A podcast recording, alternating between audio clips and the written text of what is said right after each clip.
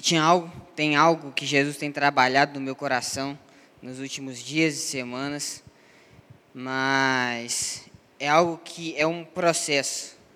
Então, se eu te falar que o que eu vou falar aqui hoje já é algo real, presente e vivido intensamente na minha vida, eu não vou estar sendo real com você. Então, eu acho legal colocar isso aqui antes, para que isso aqui, esse momento aqui agora, seja um momento em que a gente esteja criando algo aqui para que a gente comece a viver, para que a gente dê esse passo. Porque eu acho, eu, na verdade eu acho, não, eu tenho certeza que é Jesus que tem trago isso, Jesus tem colocado isso, Jesus tem, Jesus tem direcionado para isso. E assim como ele tem feito comigo, eu acredito que ele vai fazer com todos nós. Então, eu só queria né, deixar isso claro. É, quem lembra e estava aqui na última vez que eu preguei?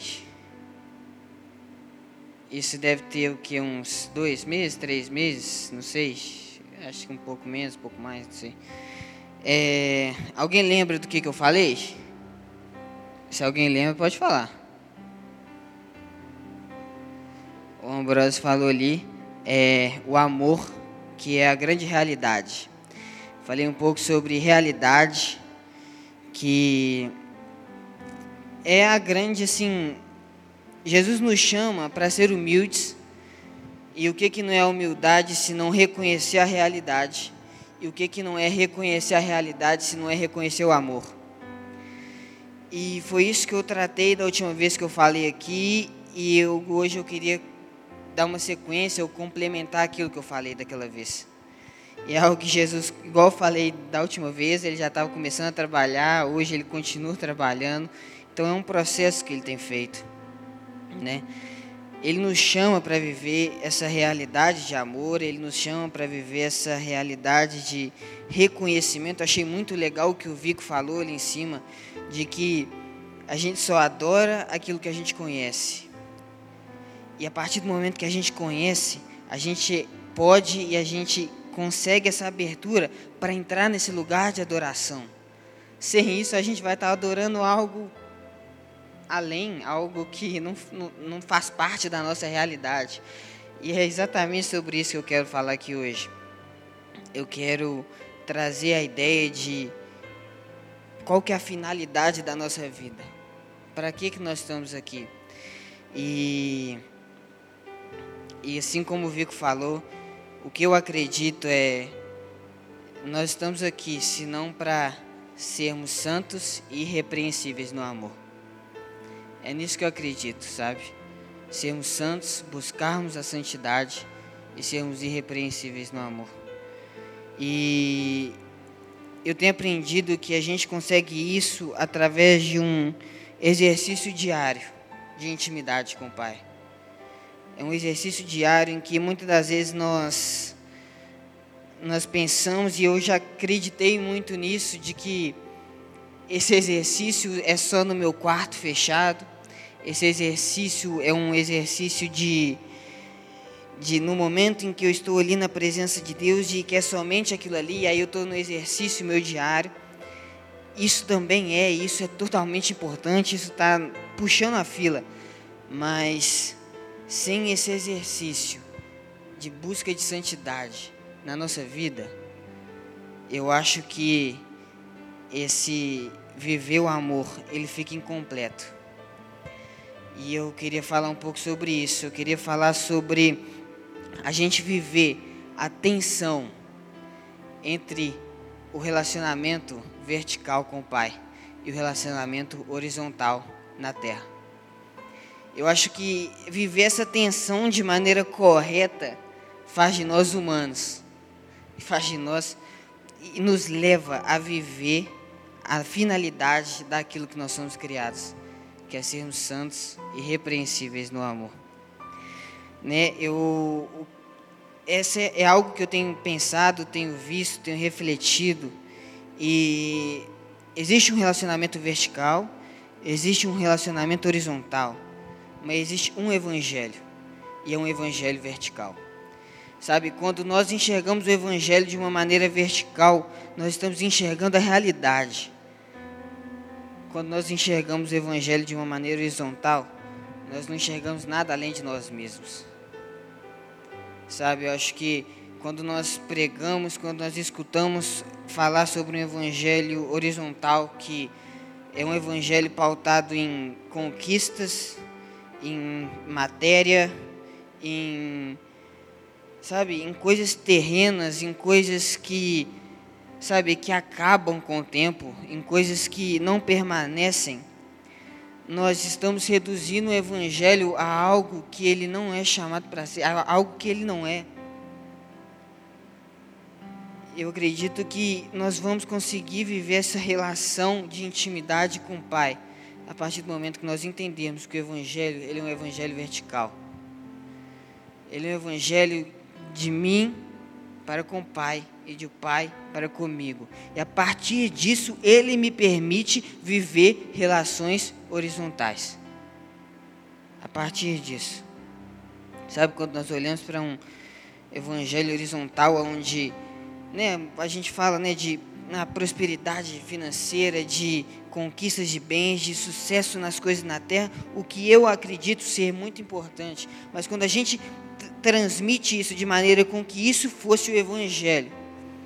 E aí a gente não alcança isso, ou a gente não conquista isso, a gente se decepciona com Deus, porque a gente acredita que essas, mais do que outra coisa, são promessas de Deus para a nossa vida, né? Quantas vezes você já não escutou que o sucesso da sua vida é promessa de Deus? De que você ser rico e ter prosperidade é uma promessa de Deus. Sabe, quando isso não acontece ou quando a gente não vê dessa maneira, a gente acaba culpando Deus, se decepcionando com Deus, colocando na conta de Deus. E é simplesmente porque nós não entendemos que o evangelho, ele é um evangelho vertical. Ele é um evangelho que nos chama para viver coisas que perduram, coisas que são feitas para serem eternas. Né? E o que que é isso? o que, que é viver, o que, que é nós vivermos coisas que são feitas para serem eternas. O que, que é isso? Eu quero que a gente possa abrir lá em Colossenses 3.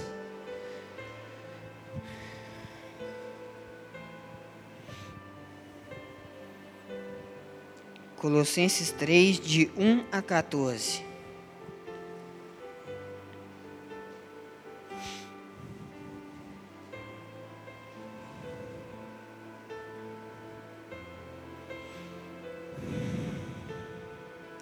Colossenses 3, de 1 a 14, diz assim: Portanto, já que vocês ressuscitaram com Cristo, procurem as coisas que são do alto, onde Cristo está sentado à direita de Deus.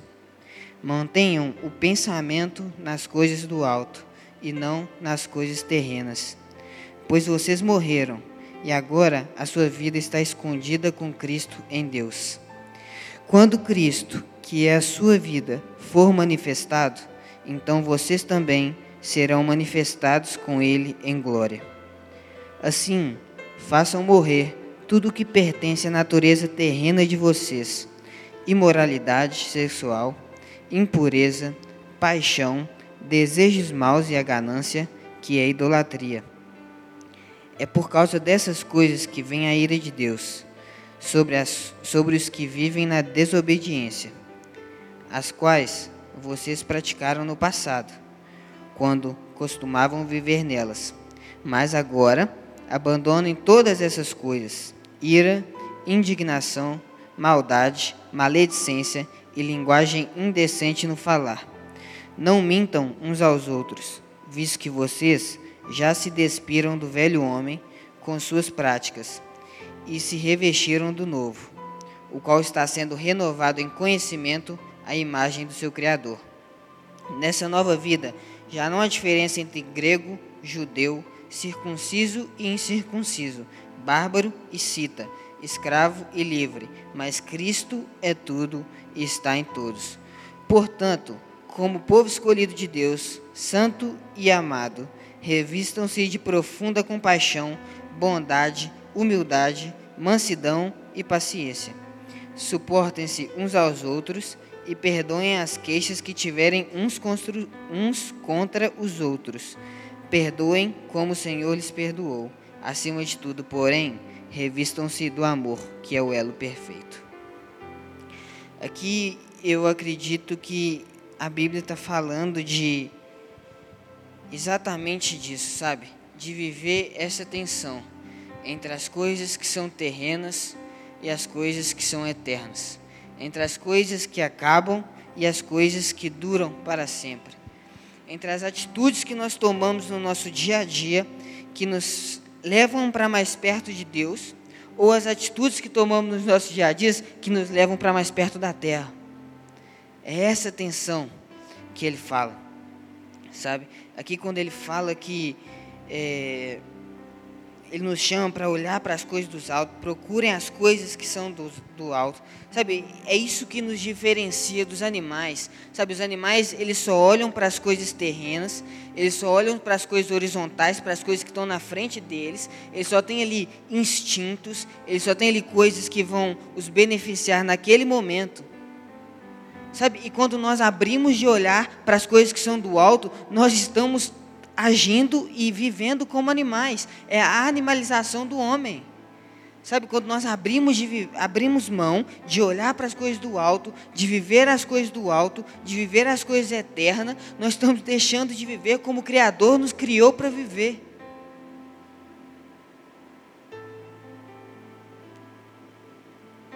Sabe, nós fazemos decisões o tempo inteiro. O tempo inteiro da maneira com que nós vamos viver o tempo inteiro da maneira com que nós vamos nos posicionar. Sabe, eu acho que a grande o grande chamado aqui nesses versículos é é a gente aprender a viver com essa tensão entre relação vertical e relação horizontal. Porque relação horizontal é porque nós vivemos na terra, nós estamos na terra, nós nos relacionamos na terra, nós nos posicionamos na terra, mas nós temos que olhar para as coisas do alto. Nós somos chamados a viver para as coisas do alto. A partir do momento que nós vivemos na terra e só olhamos para as coisas da terra, nós perdemos todo esse senso de verticalidade. Nós começamos a viver essa horizontalidade que nos impede de alcançar essa santidade, que nos impede de alcançar o chamado inicial, aquilo que Cristo nos criou para viver. E aí nós começamos a viver de maneira instantânea, de maneira instintiva, de maneira que os nossos prazeres momentâneos, eles têm maior poder sobre nós do que os nossos desejos de viver algo verdadeiro, real e íntimo com o Senhor. Porque nós perdemos o senso de uma relação vertical. Sabe, nós começamos a julgar os outros pelas ações deles, pelo que eles falam, o que eles deixam de falar, porque é só aquilo que importa. Porque é só aquilo que aquela pessoa falou naquele momento. Então é um instante. E a partir daquele momento que ele fala aquela coisa que você não concorda, ou que ele age de maneira com que você acha que não está correta, você já tenta des descrever. Ah, já tenta tirar o crédito dele, já tenta tirar a credibilidade dele, já tenta tirar a, sabe, tudo aquilo que aquela pessoa, porque você só enxerga as coisas terrenas. Você não enxerga aquela pessoa mais como uma pessoa, mas como um objeto que fala algo que pode te beneficiar ou não. Sabe, as coisas se tornam tão superficiais, tão, sabe, tão terrenas, que as coisas perdem o sentido para nós. E aí a gente começa a viver uma vida marcada pelo caos, que é a ausência de ordem, a ausência de forma, a ausência de organização. Nós começamos a viver uma vida instintiva, uma vida bem distante daquela santa e irrepreensível no amor. Sabe, só um adendo aqui, tem vários motivos para a gente viver isso. Um dos motivos é que eu realmente acredito que, pelo menos dentro de mim, vive parte desse caos, sabe? Isso, né? A gente está na Terra, eu sou parte disso aqui. mas eu acho que tem outros motivos que também nos fazem viver essa horizontalidade de maneira de maneira que dura, né, de maneira de uma duração até o fim da nossa vida e que muitas vezes nós não percebemos. Eu queria colocar esse adendo aqui só para a gente, né? É algo que tem me feito sentido, né? Que eu que eu escutei, que eu vi uma palestra de um psicólogo canadense cristão e ele estava contando como que se deu o início das relações na União Soviética, no início do, do socialismo.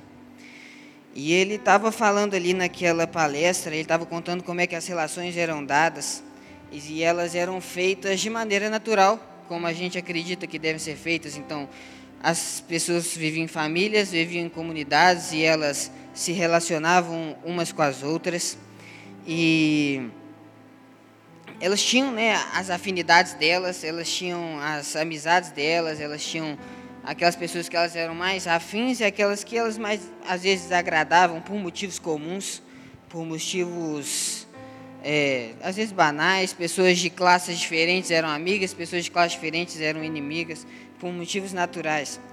E a partir do momento em que aquele socialismo, aquele, né, até a teoria marxista entrou naquela, naquela sociedade, que declara e que prega nessa chamada luta de classes. O que é essa luta de classes?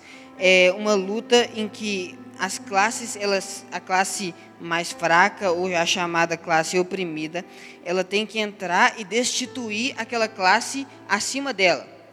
Né? Então as pessoas elas começaram, por exemplo, os empregados eles começaram a querer destituir aqueles os empregadores deles, as pessoas de classe mais pobre queriam é, acabar com, a, com, as pessoas de classe mais rica, né? A classe, as classes melhores e começou a ter esse problema na sociedade, né? O ódio ele foi implantado com muita mais rapidez. Então as pessoas mais elas não se relacionavam por motivos normais, elas não se é, se relacionavam por motivos comuns da sociedade, mas agora elas tinham um motivo maior para ter conflitos, para ter problemas, né?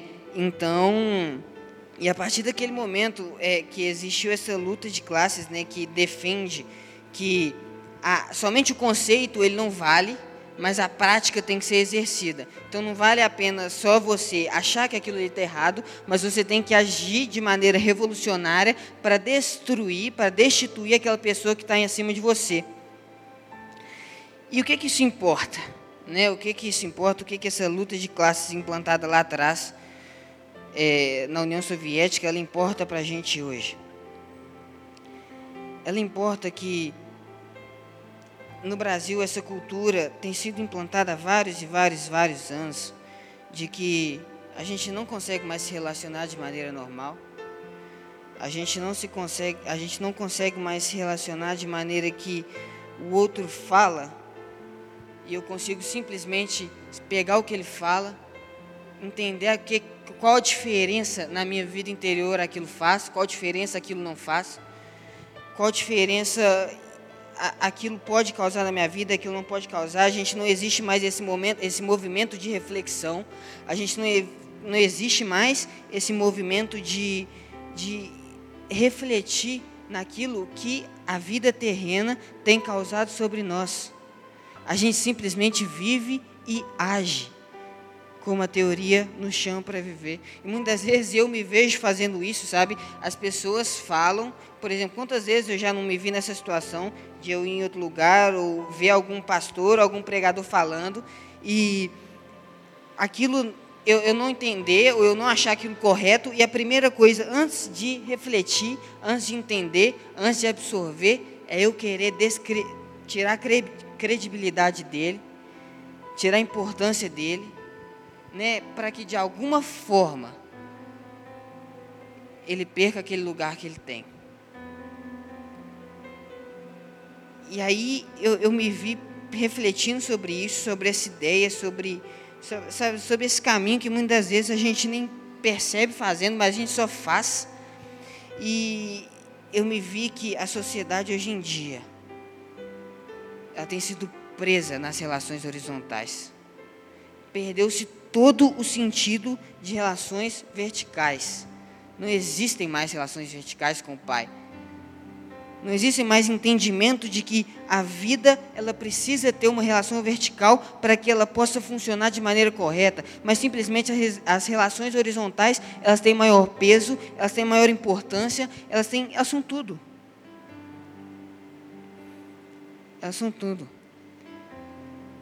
E aí eu fiquei pensando como que a gente pode chegar nesse meio termo, alcançar essa tensão, alcançar essa relação vertical, de maneira com que nós possamos viver nessa terra, buscando as coisas dos altos, vivendo aquilo como Colossenses 3 fala, de procurar as coisas do alto e abandonar as coisas que num dia nós já vivemos, né? E é fazer da vida uma busca de uma forma que possa ser semelhante à imagem e semelhança de Deus, que foi aquilo que Ele nos criou para ser sabe, que nós somos pensados e chamados e criados para ser santos e irrepreensíveis no amor. Sabe, um dia ele nasce, ele permanece e ele morre. E todo santo dia você pode fazer algo verdadeiro. Quando você enxerga naquele dia um símbolo da sua trajetória inteira sobre a Terra. É dessa maneira que eu acredito que a gente pode viver a relação vertical. É dessa maneira que eu acredito que a gente pode viver essa relação vertical buscando ser santos e irrepreensíveis no amor. É quando todo santo dia a gente enxerga que a gente pode fazer algo verdadeiro quando enxerga naquele dia um símbolo da sua trajetória inteira sobre a terra. Um dia significa uma vida. A partir do momento com que eu comecei a olhar isso, a partir do momento que eu comecei a pensar dessa maneira, como se um dia fosse uma vida, a gente consegue, começa a olhar para aquele dia de uma maneira diferente. Sabe, a gente começa a olhar naquele dia de maneira que aquele dia seja uma vida e que a gente seja entregando naquele dia uma vida inteira. Sabe, um dia nasce, ele permanece e ele morre. E aí, quando você coloca a cabeça no travesseiro, você, você para e pensa: o que nasceu comigo hoje? O que permaneceu comigo hoje? E o que morreu comigo hoje? Sabe, viver dessa maneira, eu acho que traz uma garantia de ordem, traz uma garantia de forma. A gente ganha uma conformidade na vida, a gente ganha presença na vida. Sabe, a partir do momento que você coloca a cabeça no travesseiro e fala: o que nasceu comigo hoje, o que permaneceu comigo hoje, o que morreu comigo hoje. E muitas vezes eu me vi colocando a cabeça no travesseiro dessa maneira. Eu só vi, e eu só vi coisas terrenas serem vividas, só vi coisas terrenas acontecendo, só vi pensamentos, desejos, vontades, comportamentos terrenos serem vividos. E aí eu acordei no outro dia. E aí eu falei, o que, que vai nascer comigo hoje? Sabe, acho que Jesus ele não ele não nos condena por algo, ele não nos, sabe, nos afasta por algo. Quando a gente sabe o que a gente quer viver quando a gente está vivendo uma vida de ordem, mesmo que talvez ela não faça sentido alguns dias, mesmo que alguns dias sejam tão terrenos que a gente não consiga tão, nem pensar neles, mas que no outro dia a gente olhe para aquela relação vertical e a gente fala, é em cima disso que eu vou viver hoje. Sabe, nós nascemos com a ideia perfeita de Deus, uma ideia de ordem. Mas existe tanto caos dentro de nós que isso nos impede de chegar ao Pai, que nos impede de relacionar com Ele. Mas aí no dia seguinte, eu tenho uma nova vida para ser vivida. E aí o que, que vai nascer comigo hoje? O que, que vai perdurar comigo hoje? O que, que vai permanecer? E o que, que vai morrer comigo hoje? A partir do momento que a gente decide encarar isso de maneira que, ok, hoje vai nascer comigo aquilo que fala lá em Colossenses 3. Vai nascer comigo é, compaixão, bondade, humildade, mansidão e paciência. Sabe, é isso que eu vou viver. É essa relação que vai perdurar, é essa relação eterna que vai fazer sentido no meu dia hoje, na minha vida hoje. E quando eu colocar a cabeça no travesseiro, vai ser disso que eu vou lembrar, porque foi isso que permaneceu. E quando eu colocar a cabeça no travesseiro, eu vou enxergar a falta de paciência, eu vou enxergar a imoralidade, eu vou enxergar a ira, a indignação, a maldade sendo algo que morreu para mim. O que que nasceu, o que que permaneceu, o que que morreu para você nessa vida, nesse dia? Quais que foram as coisas que fizeram a diferença nesse dia? Sabe, tudo que eu já nasci para ser, tudo que você já nasceu para ser, já está aqui, a nosso alcance. Nessa vida, nesse dia. Sabe, é isso, nós vivemos para ser santos e irrepreensíveis no amor. Santos e irrepreensíveis no amor, sabe, eu não preciso de achar que eu só vou alcançar aquilo que eu nasci para ser daqui 10, 20, 30 anos. Não, é na sua vida de amanhã é buscando ser santo amanhã. É buscando morrer para as coisas que fala aqui, né? A, a ira a indignação, abandonar essas coisas. Mas eu vou deixar nascer e permanecer aquilo que Jesus chama de ser santo e amado. Né? Todo dia é uma nova aventura. E ao cair da noite, onde que a gente quer estar? Qual que é a vida que a gente vai querer ter vivido? Sabe, eu acho que é, é ir todos os dias, todas as nossas vidas, em direção à imagem que Deus tem de nós. A imagem de ordem e não de caos. A imagem de verticalidade e não de horizontalidade. A imagem de dependência. A imagem não de não narcisista, não de mim mesmo. Não com relação às coisas materiais, mas às coisas que são eternas. Sabe, eu acredito que a partir desse momento a oração ela tem um efeito muito maior, porque a gente está orando e pedindo a Deus para trazer à tona algo que no início ele já colocou como realidade. Ao invés de pedir a Deus coisas que estão bem distantes daquilo que ele colocou como a imagem e semelhança dele lá no início. Sabe, acho que é viver uma vida com sentido. É dar sentido todos os dias à vida.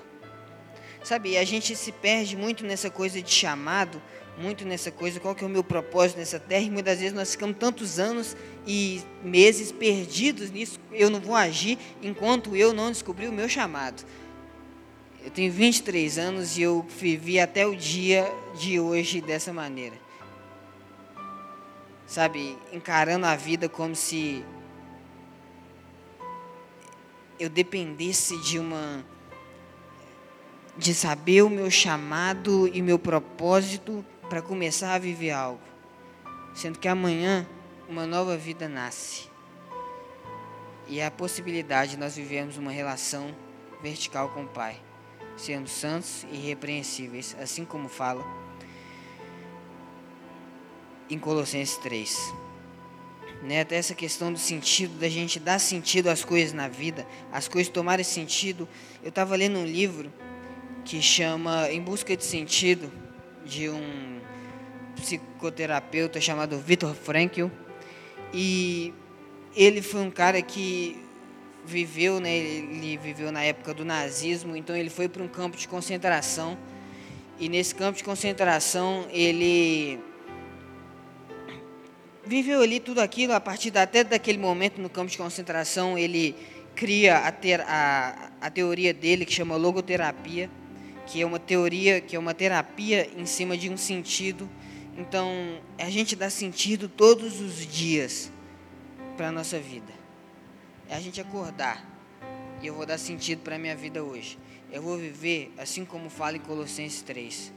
Eu vou deixar nascer coisas, eu vou deixar permanecer coisas, eu vou deixar morrer coisas. E o que, que a gente está deixando? Sabe, ele conta a história de um, de um padre chamado Maximiliano Kolbe.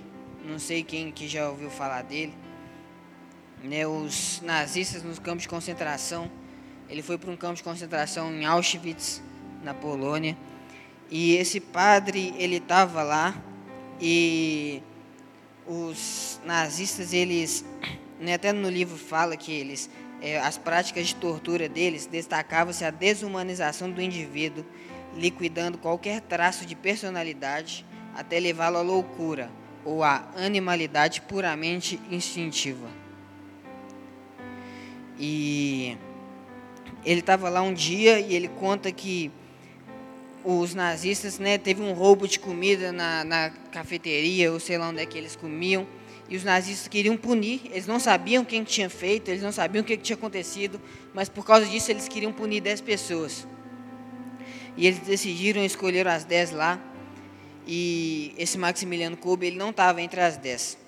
Mas aí eles ficam todos, eles vão chamando os 10, e aí, a partir do momento que eles explicaram o que, que era, eles iam levar eles para um lugar chamado Cela da Fome, que eles jogam eles numa cela e deixam eles lá até morrer, né?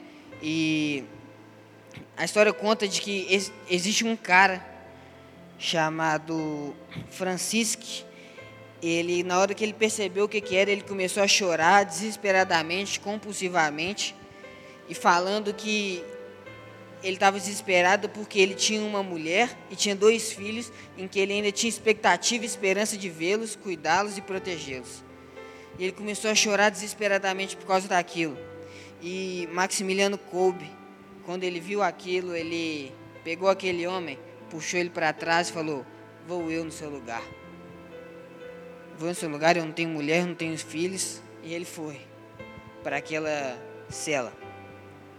E a história conta de que eles jogaram ele naquela cela, depois de dez dias estavam todos mortos, menos Maximiliano Kolbe. E a história fala é porque e aí aqueles aqueles homens nazistas, eles acabam pegando ele, aplicando nele uma injeção lá e matando ele de uma vez, tirando a vida dele. Mas eles falaram que eles puderam conversar com ele uma última vez antes dele morrer. Ele falou assim: A minha vida teve sentido. Eu dei sentido a ela. Eu assumi o lugar desse homem. Eu estive aqui. Eu preguei para todos esses nove homens além de mim aqui. Né? Eles entenderam quem Cristo era. Eu dei sentido à minha vida. E eu acho que é exatamente isso, sabe?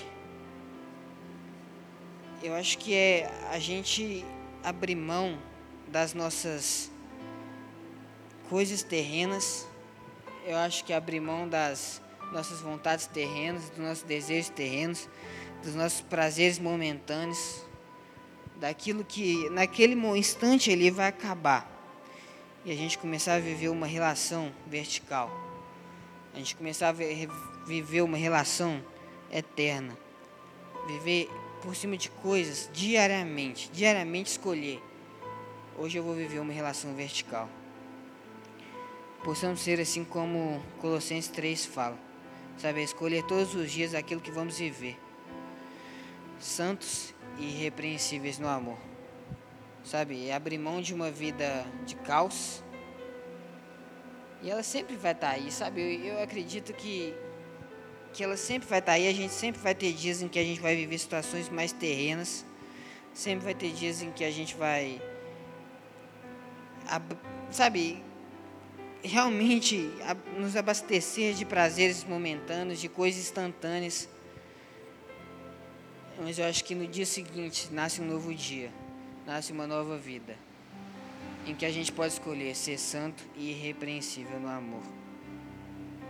E orar a Deus pedindo graça, pedindo graça e sabedoria para a gente saber fazer as nossas escolhas, para a gente ser capaz de viver isso. Eu tenho certeza de que o pai, no momento que ele ouve do filho, querendo, sabe, voltar para aquela ideia inicial, para aquela imagem e semelhança criada no início, para aquele pensamento inicial, para aquela ideia de ordem criada no início. Eu vejo a imagem do pai correndo de braços abertos para o filho, com todo o amor, com tudo que ele tem para dar. É isso que eu queria falar nessa noite. É bem rápido, prático sabe? Mas é algo que Jesus tem transformado na minha vida, sabe? É algo que não é fácil, realmente não é fácil.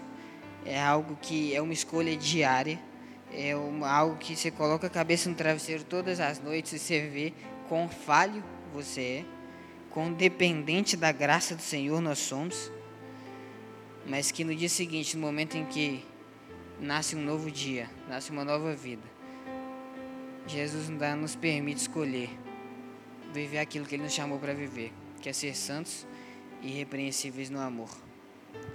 E é isso, eu queria orar para a gente estar tá encerrando.